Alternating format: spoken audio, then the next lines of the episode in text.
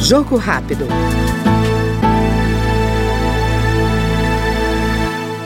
As pautas conservadoras e a fiscalização do Poder Executivo estão entre as prioridades do deputado Nicolas Ferreira, do PL de Minas Gerais.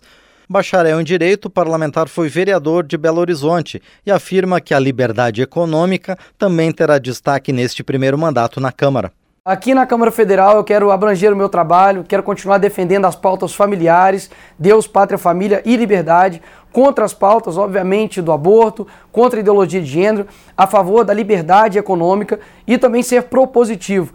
Uh, tenho dois projetos de leis aprovados na Câmara Municipal e espero também aqui poder abranger o meu trabalho como legislador e dessa forma também fiscalizar o Poder Executivo, que eu tenho certeza aí que vai dar bastante trabalho. O Jogo Rápido acompanhou o deputado Nicolas Ferreira, do PL de Minas Gerais. Jogo Rápido.